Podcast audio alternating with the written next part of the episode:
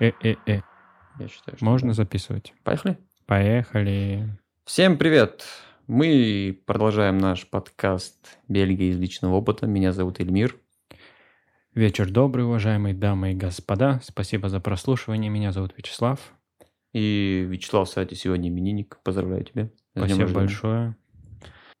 И в связи с этим, и не только, мы решили вести не то что периодическую, Постоянно? это, это будет постоянная рубрика у а нас. чего обламываться-то?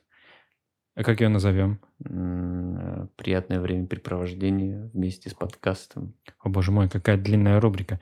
В общем, мы будем говорить о пиве, которое мы пьем, записывая подкаст. Сегодня у нас гость пива, которое называется Triple Carmelite. Это бельгийский эль, такой необычный вкус. Мне он очень нравится. Одно из моих самых любимых сортов пива Бельгии. Да, у них еще красивая бутылка. Такая вся нарядная. А, Этикетка, в смысле, на бутылке.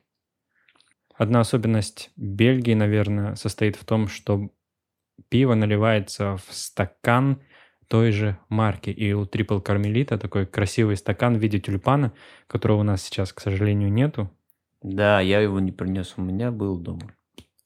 Поэтому пиво достаточно крепкое по стандартным меркам. Сколько? 8,4, да? Да, 8.4 написано на этикетке. Оно такого золотисто-янтарного цвета, полупрозрачное. Я не знаю, кому интересно знать, какое пиво. Ну, вкусное пиво, что сказать. Э, По рецепту 17 века, с 96 года его начи- начали варить в Бельгии. Не первый раз я пью это пиво. Ты? Да, тоже не первый, я же сказал, у меня вот даже бокал есть такой, и и из него я пью вот это пиво, очень вкусное. В общем, с нами будет стоять пару бутылочек. А я думаю, что они скоро просто опустошатся. В общем, трипл кармелит. Наши Отлично. рекомендации. Отличное пиво, очень рекомендую. Ну, а дальше идет постоянная рубрика. Мы поговорим. Новости, новости, Новости, Бельгии. да, давай и прежде чем переходить прямо к самым актуальным новостям, расскажу немножко о общих новостях. Тут недавно один из самых богатых людей Антверпена, которого зовут Фернанд Хуц, это глава и основатель компании Кату Наси, известная логистическая компания. Так как Антверпен порт, в общем, логично, что самые богатые люди здесь э, занимаются логистикой. И вот этот человек выкупил здание, которое многие местные называют или именуют э, KBC банк, вот этот высокий тауэр а, в центре, В центре чего? в центре Антверпена. Мгм. И он выкупил это здание, потому что а, оно было вот у этого банка, но оно сейчас находится в достаточно плохом состоянии, надо рек- реконструировать, его реконструируют сейчас. Но там идея была в том, чтобы превратить это, ну, сдавать все это в аренду, а он выкупил и сказал, что будем делать там музей. Такой вот мужик молодец. Вот. А, а это здание, оно известно тем, что раньше его называли фе- фермерским домом Почему? потому что изначально это было как там гильдия фермеров, насколько я понимаю, там была, когда Мгм. давным-давно Мгм. исторически. Поэтому э, настоящие антверпенцы называют это фермерским домом. Вот, поэтому И где находится это здание? а это находится рядом с Грунплац, Это центр Антверпена. центр Антверпена, да, действительно.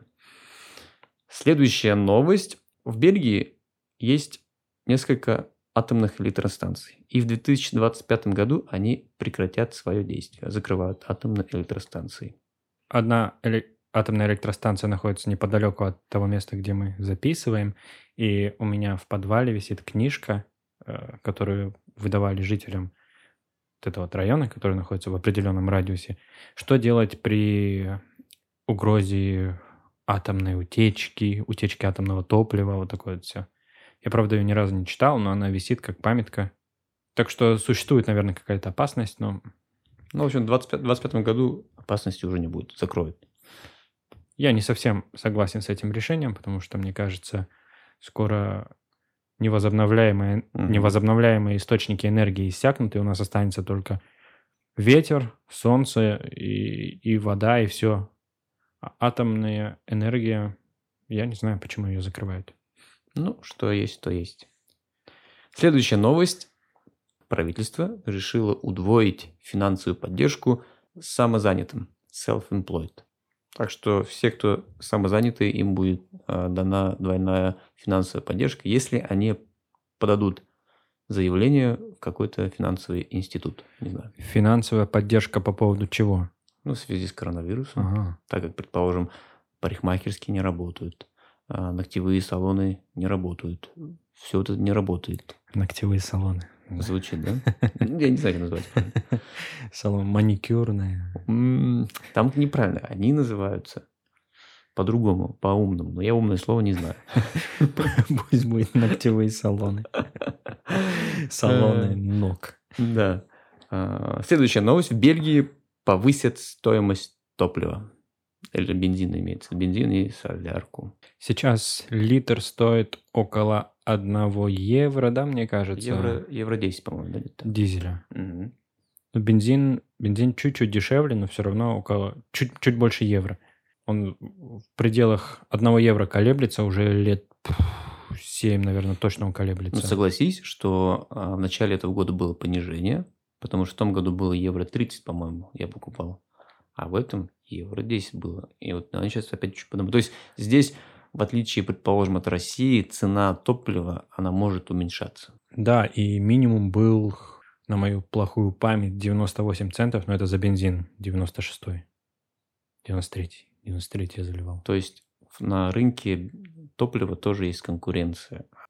Хотя, Ну, разве это конкуренция? Если Э. цена на нефть падает, может и цена на бензин падает? В Бельгии, да, в России нет. Следующая новость. Следующая новость, и, наверное, самая приятная, и мы ей завершим эту рубрику, то, что с 1 декабря открываются все магазины в Бельгии. Ху-ху. Вот такая новость. Напомним, что магазины в Бельгии были закрыты с... эм, С какого числа? С октября? С конца октября, да? Да, я не помню точно число. Точнее, они не то, что были закрыты, были закрыты магазины, в которых продавались не в которых продавались не товары первой необходимости. Прикол был в том, что во многих магазинах, например, в супермаркетах есть отделы, где продаются там всякие карандаши и, не знаю, там разные товары, которые тоже не первой необходимости. Там есть список товаров, которые можно продавать и которые нельзя продавать. Вот и супермаркеты, они закрывали пленками те полки, на которых продаются эти товары.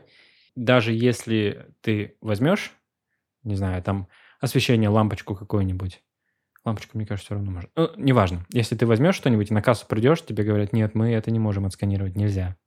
М. И самое интересное, сейчас все активно готовятся к Рождеству, и очень много рождественских декораций продаются. Но как продаются? Магазины получили этот товар, они его выставляют на витрины, но покупать этот товар нельзя. Что можно сделать? Можно заказать онлайн в этом магазине товар, зарезервировать, прийти в магазин, и продавец тебе принесет товар, который ты зарезервировал. В принципе, то же самое, что и ты пойдешь в магазин и купишь, но из-за того, что это делается онлайн, создается, равно, создаются равнозначные условия для магазинов, которые, да, у которых есть онлайн-магазины, о- онлайн-версии магазинов. Мгм. В общем, за равноправие. И... Не, не, рав- неправильно. За честную, конкурен- конкуренцию, да. Ну вот, соответственно, с 1 декабря, то есть со вторника у нас открываются магазины, и это прекрасно, потому что действительно Рождество скоро, и все бельгийцы, ну не только бельгийцы, конечно же, хотели бы что-то прикупить. Ты заметил, да, как здесь на улицах украшают уже везде огоньки горят, окна украшены. Потому что людям не хватает праздника, я считаю. Потому что обычно, вот как получается, в Бельгии, предположим, наряжают елку после того, как приходит Синтеркласс, то есть после 6 декабря. Мгм. Такая традиция. Синтеркласс – это местный Дед Мороз. Да, местный Дед Мороз, он приходит 6 декабря. И приносит детям подарки. И традиция, что елку наряжают обычно после этого. Но в этом году большинство людей начали наряжать елки раньше, потому что я считаю, дело в том, что просто людям праздника не хватает, и уже устали все сидеть дома, но и создается какой-то уют. Я, например, тоже нарядил елку. Не я, ну, мы с женой и с ребенком. В Левине был призыв «Давайте будем зажигать вечером свет в окнах, чтобы в городе была теплая атмосфера». То есть ты идешь по улице, и они говорят, что пусть нам светит из окон теплый свет. Вот это красота. Да. Ну, Классно. они не говорили украшать или просто включить лампочку, но я думаю, в основном люди будут вешать какие-нибудь гирлянды. На этом все с новостями. А, Переходим к нашей теме. У нас сегодня тема достаточно обширная. Мы постараемся ее донести интересно и коротко. А тема такая, это известные изобретения и известные люди Бельгии. Да, страна маленькая, кажется. Что здесь может такого случиться? Что может быть придумано в такой маленькой стране? Но на самом деле, когда мы готовились к этому подкасту, оказалось, что вещи, которыми, мы пользу- которыми мы пользуемся каждый день, они изобретены в Бельгии. Это было прям вау. Да. Ну и давай начнем, может быть, знаешь, э, с самого, как, если взять, предположим, изобретение, то Мгм. в науке ведь какая самая главная, Самая главная наука. Давай Нет, нет. столкнем всех. э, самый главный приз? Нобелевский, Ноб- Нобелевская премия, правильно же? Да, математики надулись. А у них, да, кстати, изви- извините, математики, но одна из самых главных, Научных премий – это. Нобелевская премия. да, Нобелевская премия. И в Бельгии таких Нобелевских лауреатов 7 человек, не так много на самом деле есть. Ну, хотя, ладно, 7 человек. И большинство из них связаны с э, медициной. Что интересно, по Нобелевским лауреатам премия проходит каждый год, но изобретения, которые, э, точнее, достижения, за которые выписывается эта премия, они не всегда широко применимы, я бы сказал.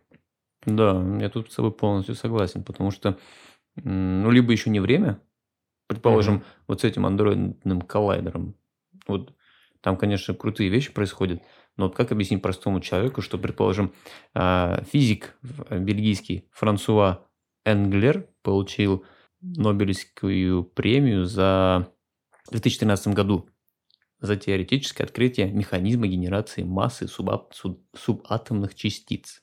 Э, Будем расшифровывать? или- Нет, я и говорю. То есть а, все эти э, премии, они очень порой узко специализированы, и, люди науки понимают и знают. А простому человеку, например, как я, достаточно трудно понять. Ладно, может быть, некоторые слова я еще как-то могу расшифровать, но, тем не менее, бывают моменты, когда даже ну, сложно сориентироваться. А среди этих семи лауреатов есть какие-нибудь лауреаты, которые сделали такое, о чем мы знаем? Два человека получили премию мира. Вот этот один, один физик. Нет, по-моему, не было ничего такого интересного, если честно. Все было... Ну, здесь, кстати, касательно медицины, Ну, все такое узкоспециализированное. да, но, но полезно. Был, а был один интересный чувак. Он а, получил премию иммунологии, с медициной тоже связано. И его руководителем был Мечников. Это российский ученый. Не- Ну, тогда еще Российская империя была. Да, российский, получается, ученый. Ну, я смотрю, ты подготовил это, этого чувака. Зовут э, Жюль Борде, Жюль Борде. бельгийский иммунолог и бактериолог. Мгм. В 1919 году получил премию 101 год назад. Вот, ладно, это касательно а, такой очень классной темы, но очень узкоспециализированной, как Нобелевская премия. Давай перейдем, наверное, к более простым изобретениям. Например, асфальт. Придумал, Бельгии. придумал бельгиец. С ума сойти. А, ты знаешь, на самом деле, этот бельгиец, на самом деле, поехал в Америку, и там это все сделал, но бельгиец, значит, в Бельгии придумали. Ну, так же, как и Эйнштейн, он же, э, он свою основную деятельность, такой ученый, мне кажется, провел в Америке. Но, тем не менее, э, я не помню, родина Эйнштейна Австрия, Германия. Да, фанаты физики нас сейчас проклинают, но я не знаю, Германия или Австрия, да. Но, тем не менее, да. Некоторые люди, например, как мы, родившись в одной стране, уезжают в другую страну, чтобы сделать что-нибудь, а потом люди с той страны, откуда они уехали, будут говорить, вот, Эльмир, он россиянин, он, э, он изобрел новый воздушный компрессор. Да уж, изобрести новый воздушный компрессор. Да, хорошо, я готов к этому, я могу. Надо только постараться. Такое очень интересное изобретение, которое принадлежит бельгийцам. Контрацептивы. Тоже придумал бельгиец. Вернее так, Таблетки. таблетки, да, именно, Таблетки. именно таблетированную форму, да. Они были известны до этого, но вот он сделал так, чтобы таблеточку принял, а, приняла, скорее уж. Да. Вот, и красота. Такая вот штука. Да, тут не очень много комментариев, конечно, у нас по, по этому поводу, по поводу удобства таблеток и красоты. Да, согласен. Ну, кстати, сейчас все-таки пытаются изобрести мужские контрацептивы в виде таблеток. Вот этого я не слышал. Ну ладно. Вот. э, Они все пытаются и пытаются, но пока, пока, точнее, у них получается это. Я слушал один подкаст, я забыл, как он называется. Я очень много подкастов слушаю. И там как раз-таки упоминалось, скорее всего, это было в подкасте Science Versus, Мгм. вот, и там упоминалось про мужские контрацептивы в виде таблеток.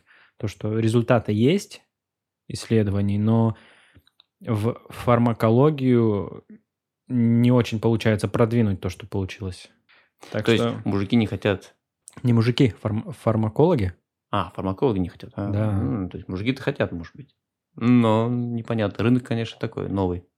Продукт новый. Так что девушки, таблетки, это все изобретение бельгийца бельгийца, да. Фердинанда Петерса. Даже, оказывается, между прочим, паровая машина была изобретена первая, а, бельгийцем, во Франции только он это сделал. Ну вот, один уехал в Америку, изобрел вас- асфальт, другой уехал во Францию, изобрел паровую машину. Но, если говорить про бельгийцев в Бельгии, то бельгиец придумал евро. Слово евро. Слово для, для обозначения валюты. Да, то есть раньше...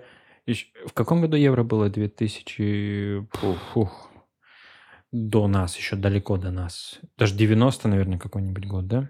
В 95 году этот человек предложил эту идею. И Евро. согласились все. Ну, не все там согласилось большинство. Там же тоже тут же демократия, все голосовали и вот э, приняли, что евро хорошее слово для валюты. Да, очень интересный концепт. Я помню, когда создавался Евразийский союз, в который входит Казахстан, Россия и Белоруссия, тоже рассматривали введение единой валюты, и одно из названий было «Алтын». Хороший название, мне нравится Алтын. Это золотник, золото. Да. Классно же. Сколько стоит? Пару алтынчиков. Вообще красота. Как бы ты назвал монетку алтына? Алтынчик. Серебро. Как по-татарски серебро будет? Сложно, я не помню. Если вспомню, скажу. Ну, у нас пока нету алтына. У нас в Казахстане тенге, в России рубли. А, в Беларуси что там у нас? Тоже рубли? Зайчики. Поэтому алтынов пока нету. А евро есть. Евро уже, да. Евро, видишь, бельгиец сказал, продвинул, продал идею. И все хорошо. А человека, который придумал евро, мы так сказали, кто-то придумал, кто-то придумал. Его зовут а, Герман Перло. Перло, да. Перло, Герман да. Ну, между прочим, он э, просто придумал эту идею и предложил парламент, э, Европарламент. Он сам-то не был в Европарламенте. То есть, Ну, ничего страшного. Эмблемы наших валют тоже когда-то придумывались, я думаю, народным типа голосованием. Нет? Вот знаки типа рубля, какие там у вас знаки тенге. Это тоже как-то был зов дизайнеров. э, Давайте придумаем эмблему валюты. То же Да, самое, да, да. наверное, было. Давайте придумаем название валюты, которая будет в Европе. да. Казалось бы, очевидная вещь, да? Как назвать валюту, которая в Европе? Евро? Как еще? А, тем не менее, кто-то это предложил первый. Если говорить про мир, про евро, про Европу, про мир, то даже слово «атлас» было придумано, и первый «атлас» был придуман, первый так, первое слово «атлас» было придумано одним бельгийцем, а «атлас» был первый сделан другим бельгийцем. Вот такие вот штуки. Это Чем- было, правда, чем, очень чем давно. атлас отличается от карты? Наверное, на карте более детальные какие-то значки, знаки, я предполагаю. Атлас и карта. Или, или атлас, это же обычно про дороги. Наверное, на, атласе проложены все возможные дороги, я так предполагаю. Я помню, по географии у нас был атлас. Это, это были контурные карты по географии, да, когда надо было закрашивать. А Вот. Атлас. Ну, в общем, кто знает, что такое атлас, то имейте в виду, что атлас был придуман в Бельгии и реализован в Бельгии. Да, я, я уверен, то, что моя мама и мой тесть знают, потому что они географы. Слушай, а, наверное, вопрос такой, да? Э, У тебя есть же аптечка дома? У всех есть да, аптечка апте- дома. да, аптечка. Тем более у тех, кто из России, у них аптечка заполнена таблетками из России. Точно, у меня есть аптечка. Название лоперамид тебе о чем-нибудь говорит? Лопера, наверное, что-то связано с желудком, я так предполагаю, но не, не факт. Ну, или его продают под брендом Imodium. Ну вот, я и говорю, походу, с желудком что-то связано. Да, ты э, связано с желудком. Ты знаешь, что такое Imodium? У тебя есть он в Э, аптечке? У меня наверняка он есть, но не в таком названии. Друг название другое. Да, э, в... у меня были казахстанские лоперамидки. лоперамидки, да, кажется? Желтые такие маленькие таблеточки, они от диареи. Вот, а в Бельгии они продаются под названием Imodium. Это таблетки от диареи, они прям вот так помогают в мгновение. То есть есть там Super Fast, выпил и все, останавливается. Очень, эм, очень практично иметь в машине такую штучку. Конечно, может быть, тема не очень по, такая приятная. Те, кто сейчас ест, пожалуйста, приглушите Ой, звук. да ладно, что? Но вот я недавно читал статью о том, что ученые проводили раскопки мест, где люди ходили по нужде. И обнаружилось, что в средние века 90% людей страдали диареей. Потому что, ну, понятное дело, что санитарные условия были плохие, вода была ужасная. Кстати, пиво было изобретено как раз таки, чтобы люди могли пить жидкость, при этом не, не страдать потом желудочными заболеваниями всякими. И я думаю, что и модиум, поэтому, в общем-то, и, при- а, и это проводили бельгийские ученые, извини, я не сказал, вот это вот раскопки. Они проводили где-то в Брюсселе, в общем. И, может быть, поэтому и, Брюс, и бельгиец придумал вот эту штуку. Я не знаю, но обычно вещи не так придумываются, что раскопали, нашли там людей, которые вот у ну, них диарея. Давайте придумаем то, что в прошлом не излечит, но в будущем поможет. Не, может, ему настолько надоела эта вся тема, что да, я придумаю уже что-нибудь от этого. И вот придумал.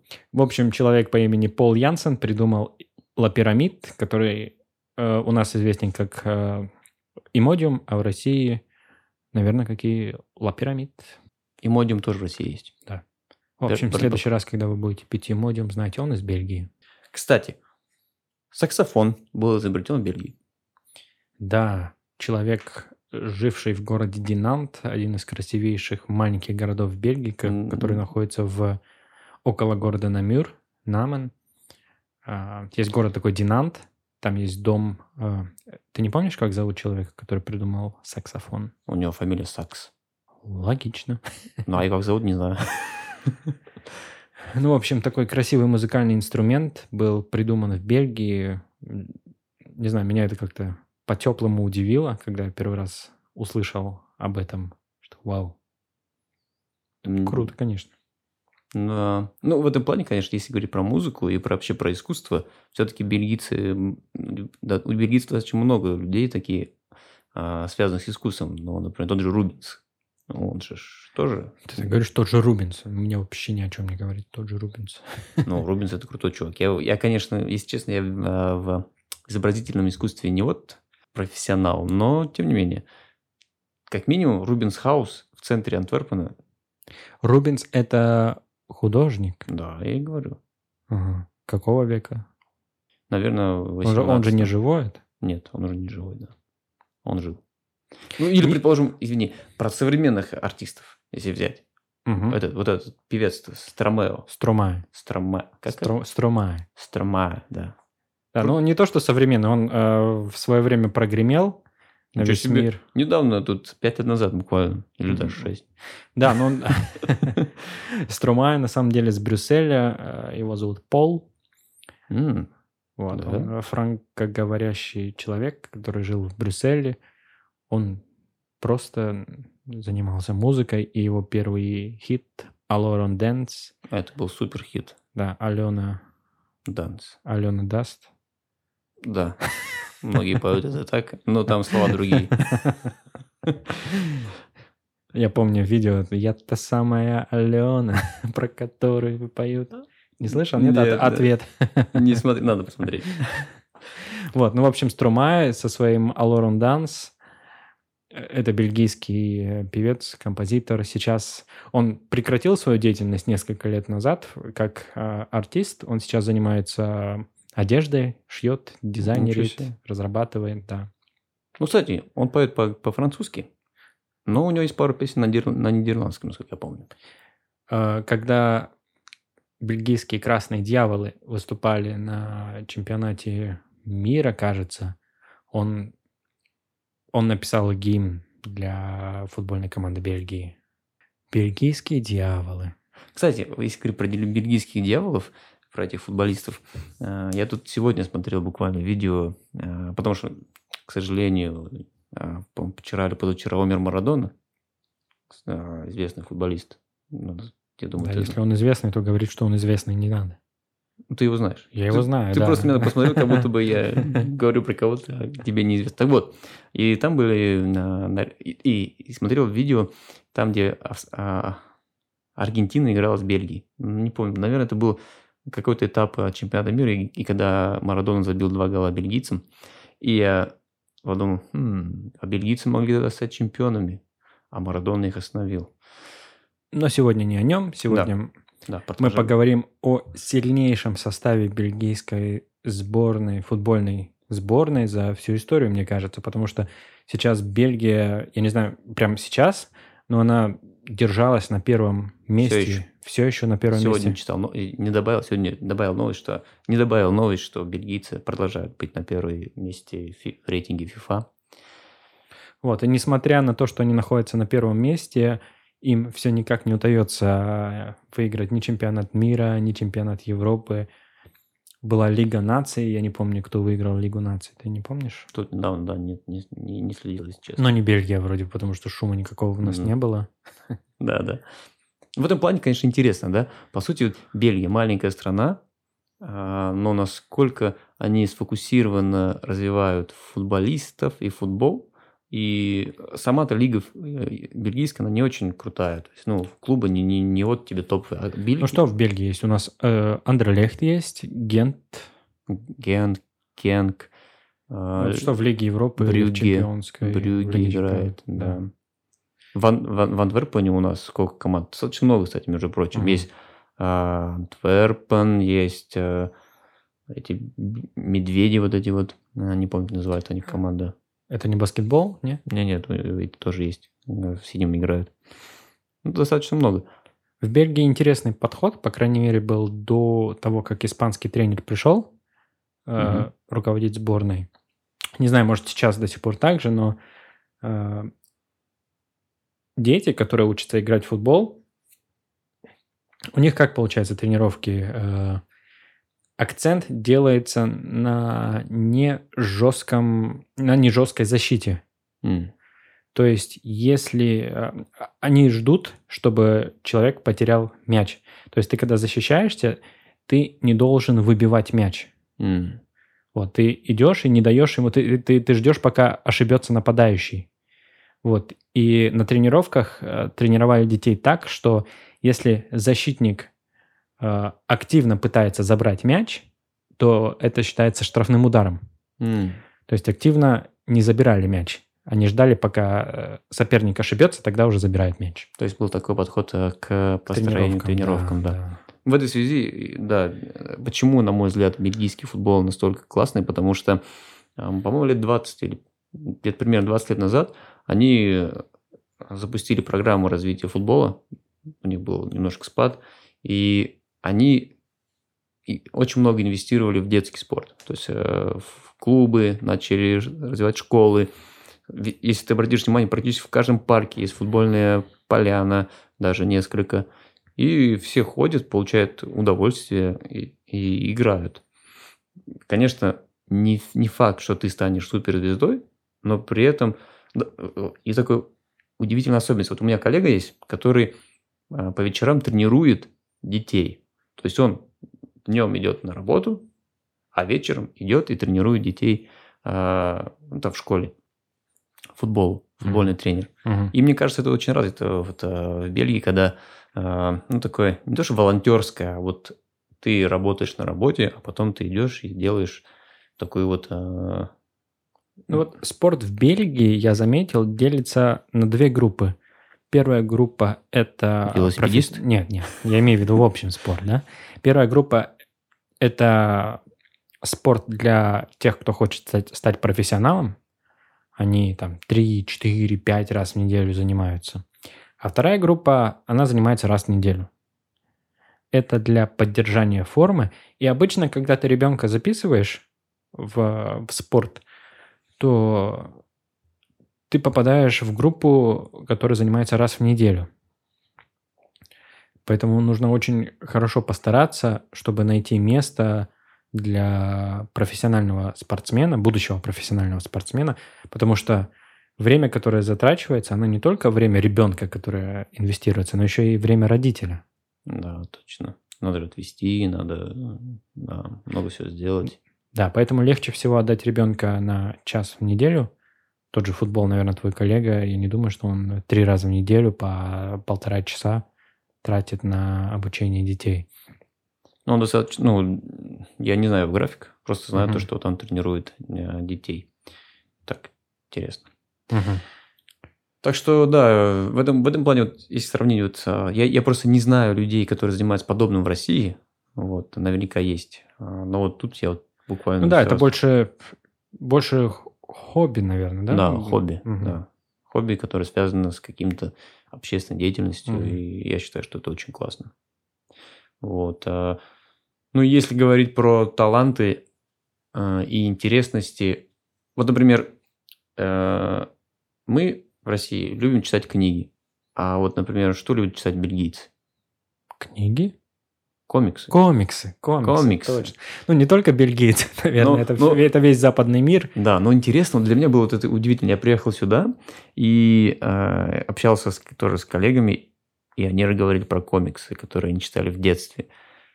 Я в детстве комиксы видел, но это были детские комиксы, а вот взрослые комиксы, ну, такие же, ну, давай так, постарше, так сказать. Да, они называются графические романы. Да. Это тут у, на, у, в наш, во всяком случае, у нас в России это очень редко встречается, на мой взгляд. Ну, сейчас, наверное, больше и больше Может встречается, быть. да. А в то время, мне кажется, я первый раз узнал о комиксе в игре на Sega. Там была такая комиксоподобная игра, забыл, как называется. В общем, это было очень интересно так смотреть, потому что такие облачка с текстом появлялись и все такое. Ну да, комиксы прошли мимо меня, по крайней мере, мимо тебя, наверное, тоже да. они прошли. Да. А здесь я общался тоже с коллегой, говорил, что когда он был маленький, он их родители отправляли спать, и они, когда уже родители уходили, они думали, что дети спят. Он под одеяло с фонариком полночи мог читать комиксы. Видишь как. Да. И один из э, основ, основ, основополагателей стиля рисования комиксов был художник и автор по имени Эрже. Эрже его звали. Э, он создал такой особенный стиль, который сейчас многие используют. Это использование таких четких черных линий при рисовании комикса. Mm. Вот, если сейчас открыть комиксы и пролистать, он был автором комикса про э, Снежка, Тинтин, угу. Тантан, как его еще называли? Тинтин называют это в, в, в нидерландской части, и Тантан называют в, в Волонии. Нет, в нидерландской э, части его называют Снёфье. Да, может быть, но вот если читать, вот э, я просто поговорил тоже с ребятами, они вот ага в этом есть такое отличие. По-другому произносит в Волонии и во Фландрии. Ну да, на французском оно произносится тантан. Да, тантан. И тут тинтин говорят. А на русском? Я вообще не знаю. Это, это короче, такой чувак с челкой и белой собачкой. Тинтин, кажется, на русском. Его показывали по телевидению, но у нас в моем городе не было. У нас было четыре канала и не показывали таких мультиков. Хотел, в моем городе не было телевидения. У нас было четыре канала. Кстати, между прочим, Херже, и его же так не звали. Херже – это его аббревиатура, его имени и фамилия. Р и... Нет. Да, Р и Ж. И Ж. Его звали, я не помню, как его звали, но вот в общем это э, его а, первые буквы имени и фамилии. Угу. Хер, он потом начал называться Херже. Угу. В общем, его все знают как Херже, на самом деле зовут его а, по-другому. Он, кажется, и Смурфиков придумал. По-моему, кстати, не Смурфиков придумал другой чувак, если честно. Да? Ну, не ладно. помню. А, в общем, в городе Новый Левин, Леван Ленов называется, есть музей Херже. Mm. Там всякие комиксы, его фигурки с комиксов. А, Кому интересно, можете погуглить, посмотреть, если вы любители комиксов.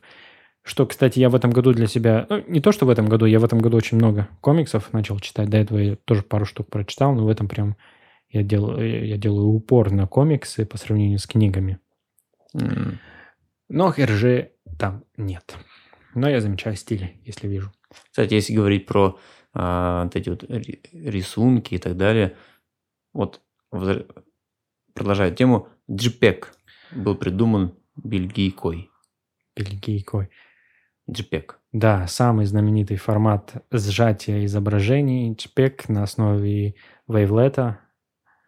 Ты говоришь сложными словами, хорошо. Да, на основе специального алгоритма Да. был придуман в Бельгии. Нет. К Бельгик сожалению, опять бель- не в Бельгии, бельгийкой опять не в Бельгии. Где еще могут быть придуманы а, компьютерные технологии? Конечно, в Америке. В Силиконовой долине? Ну, конечно, что же ты А. думаешь, это ж... Ага, Бельгия инвестировала в компьютерные технологии. Нет, нет, нет. Не сейчас и не раньше. Ну, в общем, сохраняя фотографии, рисунки в формате JPEG, знаете, что да, это было придумано бельгийкой. Кстати, основа такая, есть же известная теория большого взрыва о, о происхождении всего, все- Вселенной. Есть такая теория. Ее тоже придумал бельгиец. Да ладно. Ну, говорят, что да. Говорят или это реально так? Это А, слухи? Нет, это говорит Википедия. Хорошо. А этого бельгийца звали Жорж Анри Жозеф Эдуард Лемай. Леметр. Сложно, конечно, Да. долго. Родился он, кстати, в Шарлеруа. А умер в Левине. Наверное, потому что в Левинском уни- университете трудился. Сто пудов, сто пудов.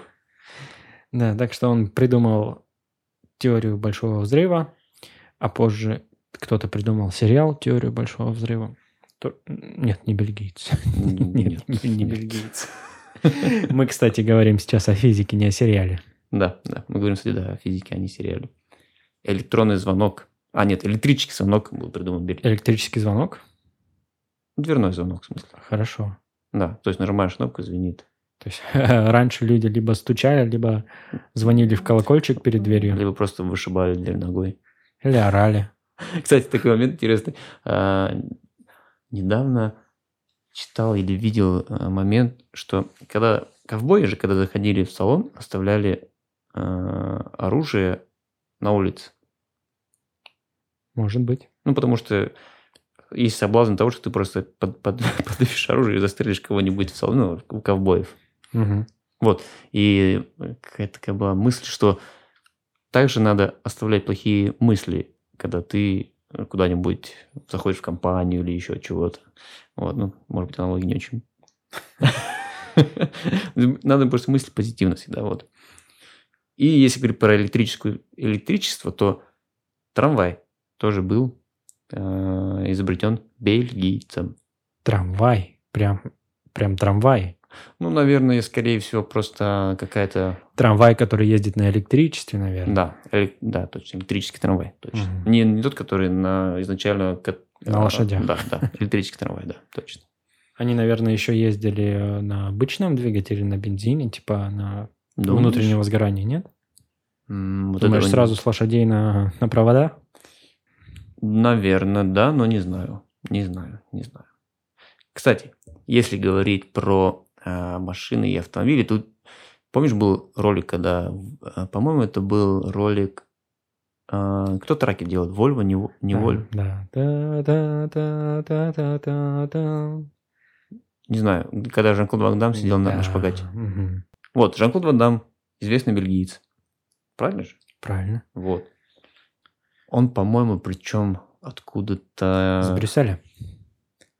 Он э, маленьким был, он когда был подростком, маленьким, он занимался единоборствами, потом он занимался бодибилдингом, и ему дали прозвище «Мистер Бельгия», и он потом решил, что мне это ничего не надо, хочу поехать в Голливуд. В общем, уехал туда и начал э, осваивать актерское мастерство. И с тех пор он... Ну, точнее, с, э, с тех пор, как он начал э, заниматься бодибилдингом и уехал э, в, в Голливуд, его начали, на- начали называть э, Muscles from Brussels. Точно, поэтому, поэтому он из Брюсселя. Muscles from Brussels, это да. Так что герой боевика Жан-Клод Ван Дам. Кто сильнее, Жан-Клод Ван Дам или Арнольд Шварценеггер? Там еще был ну, Чак Норрис появлялся. Или, Сильвестр Сталлоне. Или, или, или Стивен Сигал. Мне кажется, это состав фильма «Неудержимый». Чак, Чак Норрис всегда приходит и Чак всех Норрис. побеждает. А Брюс Ли? О, ну Брюс Ли – это икона. Он, да, мало пожил. Вот. Наверное, давай, Эльмир, я закончу сегодняшний выпуск одной небольшой историей про малоизвестного человека бельгийского. Его зовут отец Дамьян. Точнее, у него священное имя такое, не священное, церковное имя, отец Дамьян. Подожди, так это же тоже Нобелевский лауреат, по-моему, нет? Он не Нобелевский По-моему, за премию мира получал. Нет? Он, ну ладно, давай так, хорошо. Так, вот. Крутой чувак. Он, э, да, он крутой чувак. Это был... Э, почему я решил о нем рассказать? Он не очень знаменитый, но он сделал очень большое дело. Он, он родился в Бельгии, вот, э, в семье фермеров, и родители хотели, чтобы он стал фермером, но в итоге он понял, что это не его, и он решил последовать за своим братом и стать священником. И, значит, он уехал от родителей и начал учиться на священника в, тоже в Бельгии, во Франции. Он учил там языки разные. И что его вдохновляло, это миссионерская работа, это помогать людям. И когда ему было 24 года, ему э, выпала возможность уехать на Гавайи, то есть из Бельгии в Гавайи, помогать людям на миссионерскую миссию. В общем, он туда приехал, там были, соответственно, тоже священники, он был в сане, тоже каком-то религиозном сане, и он увидел, что на Гавайях есть остров Малакай. Не слышал о таком? Нет. Вот, этот остров был специальный такой остров, такое место, называлось оно э, Лепрозорий. Это место, где живут прокаженные, люди с проказой. То есть все люди, которые болели вот в, в той округе США, там в Гавайях, они, были, они отправлялись на этот остров, чтобы не заражать других людей. Вот. И представляешь, целый остров больных, больше никто там не жил. Вот. И он когда увидел, что э, эти люди там живут, у них ничего нету, то есть поставлялась э, еда и вода, но никакого образования, никак, никаких священников, никаких медицинских... Э, да, никакой медицины там не было.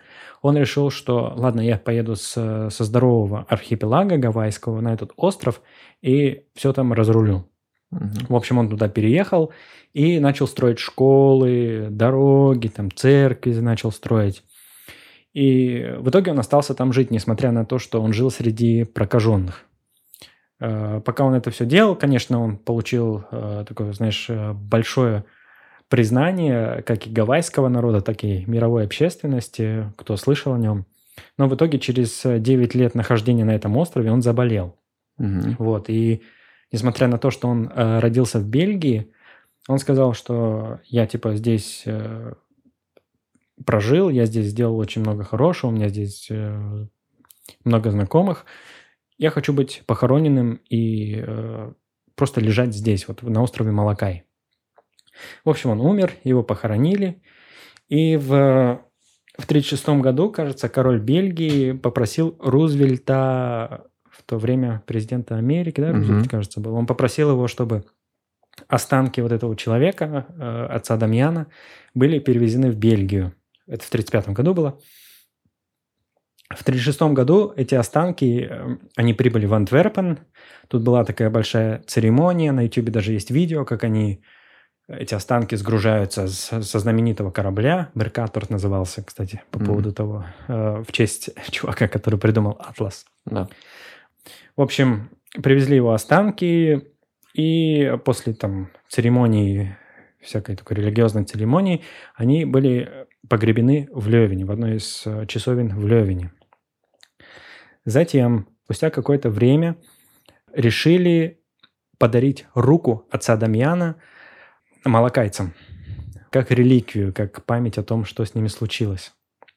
Но и э, в 2009 году отец Дамьян был причислен к лику святых, И эта история э, еще знаменита тем, что несмотря на то, что отец Дамьян сказал, что он хочет лежать, э, быть похороненным в, в молока, его все-таки против его посмертной воли перевезли в Бельгию и начали там пере, перезахоранивать, потом руку его еще куда-то увезли.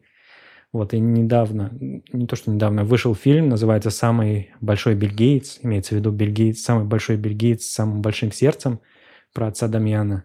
Mm. Вот э, такая вот история, которую я хотел сказать, рассказать. Тоже классно.